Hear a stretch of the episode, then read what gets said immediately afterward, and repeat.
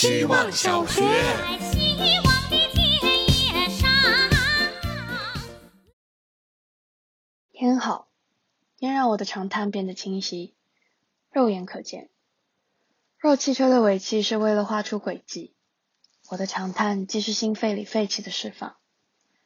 社交软件看新闻，先不用脑，深吸，以烟袋口水，毫不保留吐给文字。无法保留的脏字，丢给只为自己开脱的罪犯。用浓浓的第二口，还给爱送二手烟的男士们。烟让世界静下来一根的时间，我们围成一个圈，不是丢手绢，是放下一切。烟让一切化作可视灵魂般燃烧，缠绕缠绕，像美丽的希腊雕像。烟在烧，在听我的心事，还是在听风的心事？烧得朱红，烧到海绵为止。烟是为倾听者离去点起的蜡烛，为他伤心，但更为他欣喜。希望小学。Hello，大家好，我是小二郎。今天早上拿着电动牙刷手动刷牙的时候，我妈问我牙刷怎么坏了。突然意识到牙刷快没电一个月了。每次挤完牙膏，打开开关，它都会提醒你电量低，但又没有办法在那一刻马上去充电，必须要等到刷完牙、清洁完牙刷。但是刷完牙之后还得洗脸，又不想停下这个习惯了几十年的顺序去翻箱倒柜的找充电器。等到洗完脸之后，就完全忘了牙刷没电这回事。而且电动牙刷又不像手机这些电子产品，没电就没有办法用。牙刷没电了，还可以当做普通牙刷勉强刷一刷。就像推石头上山的路上，发现一辆小推车，明明只用停下来费点力气把石头搬上车就可以轻松上山，但就是不想停下来去做这一步，还是低效率的按照原来的方法往前走。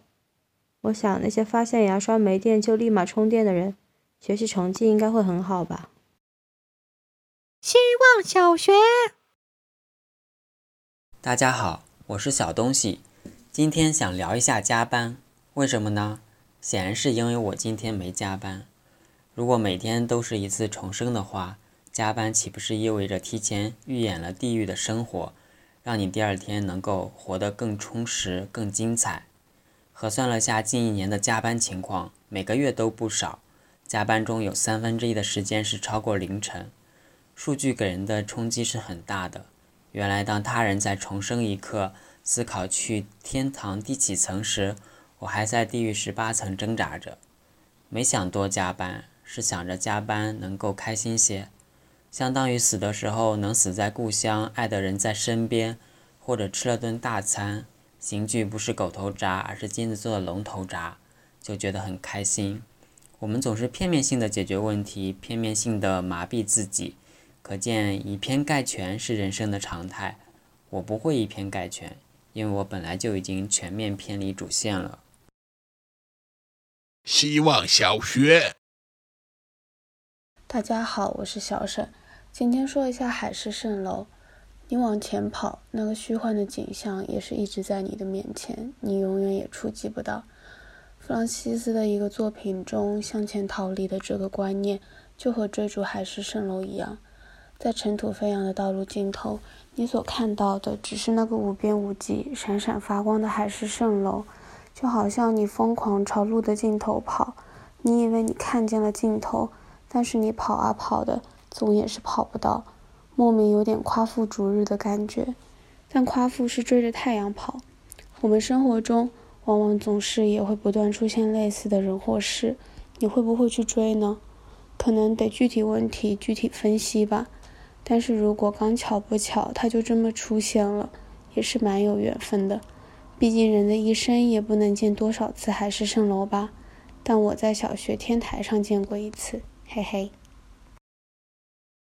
希望小学。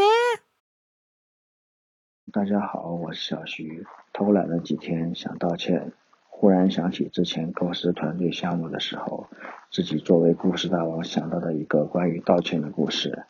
主角是一个很谦虚的人，一直觉得自己做的不够好，或者某些方面妨碍到了别人，所以一直保持着和别人道歉的习惯。